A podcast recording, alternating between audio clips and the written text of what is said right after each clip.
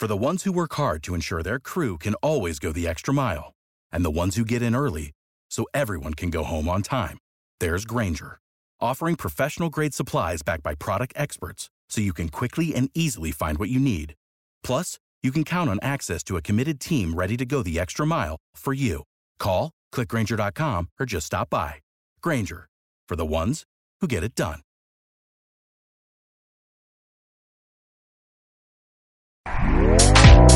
Este podcast forma parte de Evox Originals.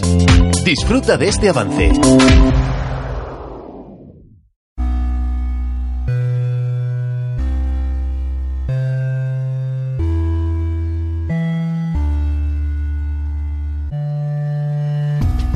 Carne de Vida, el podcast de tu vida virtual.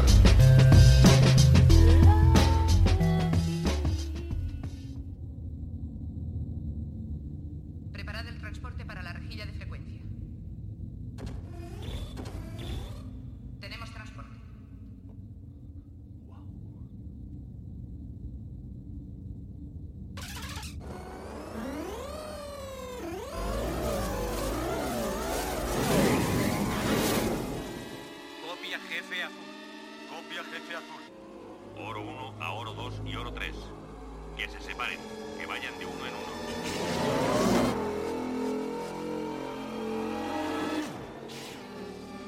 Bienvenidos a Carne de Vid. Soy Emilio Sez Soro y escuchamos un fragmento de Tron, la película de 1982 en la que entramos en las entrañas del mundo digital de los videojuegos para asistir a la que sería la célebre carrera de motos de luz. Muchos de los que asistimos a aquellos primeros atisbos de un mundo digital que imaginamos con la posibilidad de sumergirnos en un mundo sintético, digital, construido para satisfacer los deseos que las imperfecciones del mundo analógico impedían cumplir. Y el sueño fue haciéndose realidad en la construcción de ese imaginario virtual. Y paso a paso se fue construyendo a través del cine, la literatura y de una forma más consistente en los videojuegos. Y es que los mundos virtuales siempre estuvieron ahí, como un amplio y potente espacio en blanco, en el que verter sueños y fantasías, en los que construir utopías y ser los dioses de una creación que controlaríamos en todas sus dimensiones. La atracción en este sentido ha sido directamente proporcional a los deseos de construir esos nuevos mundos e inversamente proporcional a la capacidad de hacerlos realidad de una forma efectiva y que correspondiese a ese deseo. Y es que desde entonces venimos intentándolo y de forma desigualmente exitosa. Ya en un capítulo anterior hice una crítica bastante profunda y en cierto modo negativa de la propuesta de metaverso de la empresa Meta. Por oportunista, por poco original y sobre todo por, por, algo que yo considero que va mucho más allá del de, interés del metaverso y de la construcción de entornos virtuales, sino por, otros temas que bueno, están muy relacionados pues, con lo que ha sido la, política, la mala política empresarial de, de lo que es Meta y Facebook en particular. Pero bueno, ese es otro tema. Sin embargo, en este, en este episodio quiero entrar en, en situación de describir de una forma más real qué está sucediendo y, que, cómo está funcionando al respecto del tema del metaverso de una forma más detallada y de una forma más clara respecto a lo que es esta situación, eh, la construcción de este, de este espacio virtual. Una cuestión que creo que es muy importante y que hay que valorar antes de analizar todo esto es lo que yo considero, bueno, yo y más gente, eh, consideramos una apropiación indebida del término metaverso. Por una parte, eh, una empresa parece querer, querer hacerse con la exclusiva de, de este término, y generar un entorno digital que se convierta en el estándar y en el único referente. Algo que Mm, incluso podría decir que por suerte es más una intención que, que una realidad y que, bueno, de alguna manera no creo que llegue a concluir siendo ese estándar que parece que desean tanto. Otro problema añadido es querer identificar el término metaverso necesariamente con la inversión virtual completa, algo que en realidad pues no tiene mucho sentido. El concepto de metaverso va de la mano de la idea de ciberespacio, que de una manera bastante clara se intercambia sin producirse ningún conflicto. De hecho, si intercambiamos la palabra ciberespacio con la palabra metaverso en todos los textos que hablan de, este tema, vemos que no se produce ningún equívoco ni problema de comprensión. Esta idea nos la sugiere eh, la veterana y pionera revista Wire en el mundo de Internet en una referencia, en un artículo de referencia que os dejo en las notas del capítulo, del episodio, y que en realidad eh, es, muy transparente. Si vosotros eh, cambiáis la palabra metaverso a partir de ahora en todo lo que leáis por el término ciberespacio, no hay ningún elemento que os genere ningún rechinamiento ni ninguna contradicción.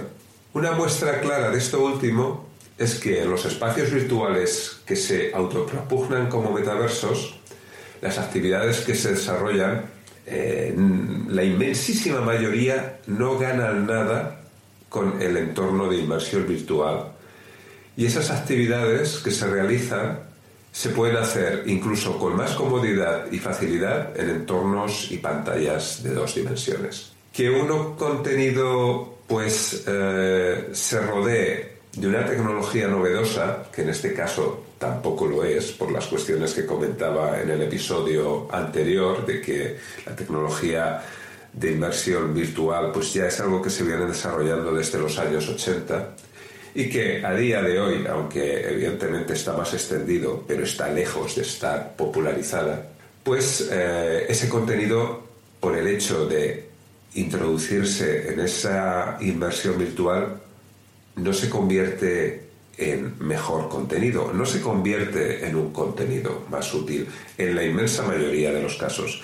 Habrá situaciones en las que sí. Por ejemplo, creo que en el tema de, la psicología se han hecho avances muy interesantes con el tema de la inmersión virtual para superar fobias. Pero son aplicaciones muy específicas, muy especializadas y que tienen su sentido en, la, medida en que la inmersión en, situaciones en las cuales el paciente va incorporando progresivamente esos elementos que les causan la fobia, pues va resultando, digamos, una, una, curación, una eliminación de la misma. Pero son casos muy particulares que están lejos de lo que eh, se está familiarizando como usos más habituales en, las inversiones de realidad virtual, pues como son los, las reuniones, eh, algunos videojuegos, etc. En este sentido, lo que he podido ver eh, referente pues al, horizonte de bueno horizonte al programa Horizon Worlds de, Meta, en el cual se supone que está desarrollando su, entorno de inversión virtual, no está funcionando bien. De hecho, he intentado descargarlo y ni siquiera he podido, no he podido hacerlo a día de, a día de hoy. Estamos a mediados de, diciembre de, de 2022 y no, no he podido hacerlo. Pero sí que he podido ver demos de algunos youtubers de hace muy poco tiempo, de hace algún mes, y bueno, lo que, lo que he podido ver es que me traslada pues a mundos gráficos de hace 20 años, de mecánicas eh, absolutamente torpes e imprecisas para hacer cualquier cosa, desde trasladarse, coger objetos, eh, etc. Y sobre todo, y, más fundamental, eh, ver a los avatares dentro de estos entornos con una falta de objetivos tremenda.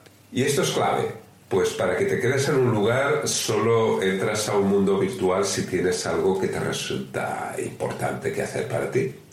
Más si, si tienes que entrar con todo la aparatos, aparatosidad que supone entrar a un mundo de 3D.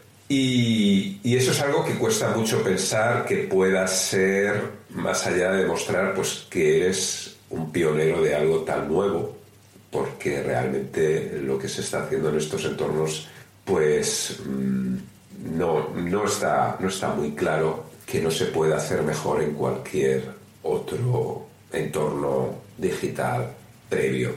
La verdad es que me cuesta mucho entender en que se han diluido las montañas ingentes de dinero que se supone que se han dedicado a, este entorno de Horizon Worlds, donde mm, de alguna manera se está comunicando que Meta está invirtiendo decenas de miles de millones, si no más. ¿no?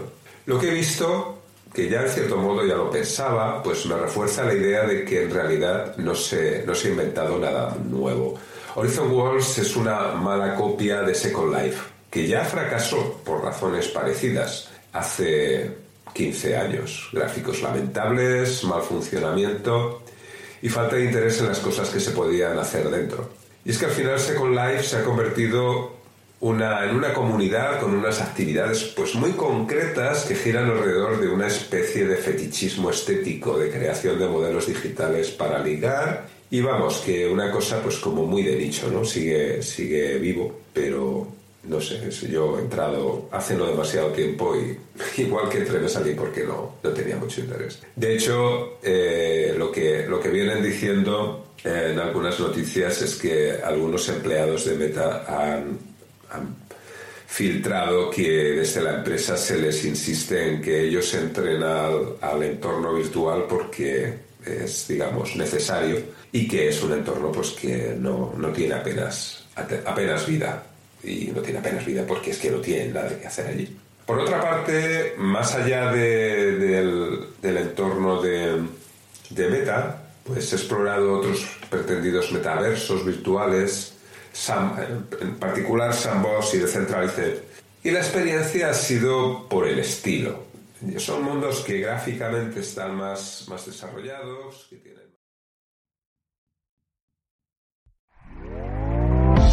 ¿Te está gustando lo que escuchas? Este podcast forma parte de Evox Originals y puedes escucharlo completo y gratis desde la aplicación de Evox. Instálala desde tu store y suscríbete a él para no perderte ningún episodio.